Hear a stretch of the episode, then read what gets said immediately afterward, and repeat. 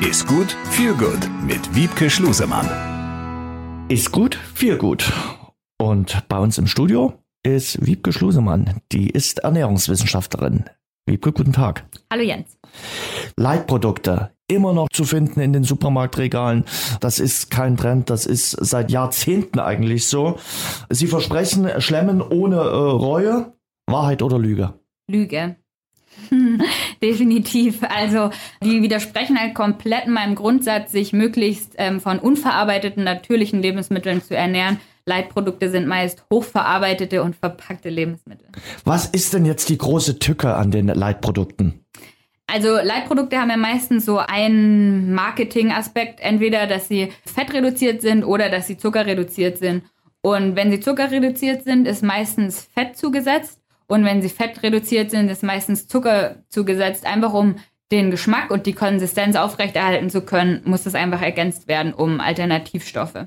Aber viele sagen natürlich, wenn ich jetzt die Leitbutter esse oder den Leitquark, dann nehme ich ab.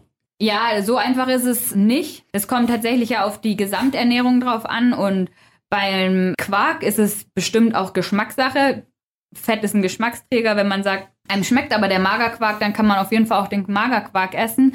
Bei der Butter halte ich es für Quatsch, weil Butter nimmt man auf dem Brot oder zum Kochen oder zum Backen als Geschmacksträger und da macht es keinen Sinn, ähm, wenn das gestreckt ist mit Wasser, dann nimmt man einfach mehr, weil man will ja trotzdem den Geschmack erreichen. Also Butter sollte Butter bleiben. Wie nimmt man besser ab als jetzt mit Leitprodukten?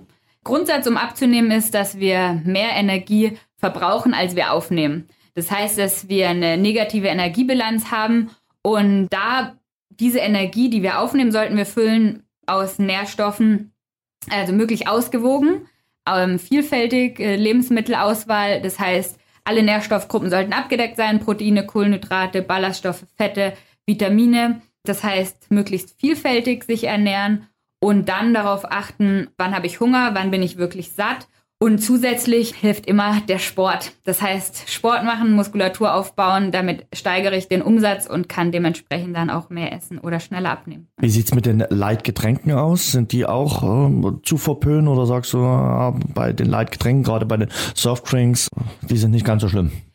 Also der Vorteil, der vermeintliche Vorteil beim Abnehmen ist, dass die Leitprodukte weniger Kalorien enthalten, dadurch, dass der Zucker einfach ersetzt wurde. Und dementsprechend kann ich so ein Leitprodukt nutzen, um meine Energiebilanz ähm, negativ zu halten. Allerdings sind Leitprodukte oder Softdrinks nicht zu empfehlen. Das sind keine Durstlöscher, sondern sind Genussmittel.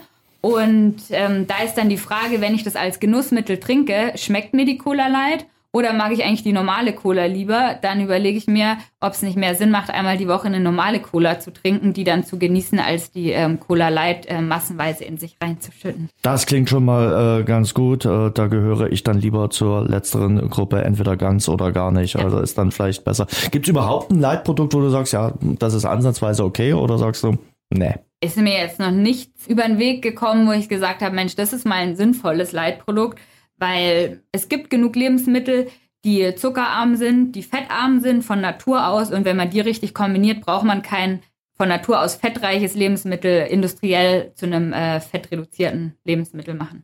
Also, was haben wir heute gelernt? Äh, lieber die Hände von den Leitprodukten la lassen, dann lieber mal richtig genießen das Leben und auch die Ernährung und dafür dann auch immer schön ausgewogen sich ernähren und dann zu einem anderen Zeitpunkt mal auf etwas verzichten.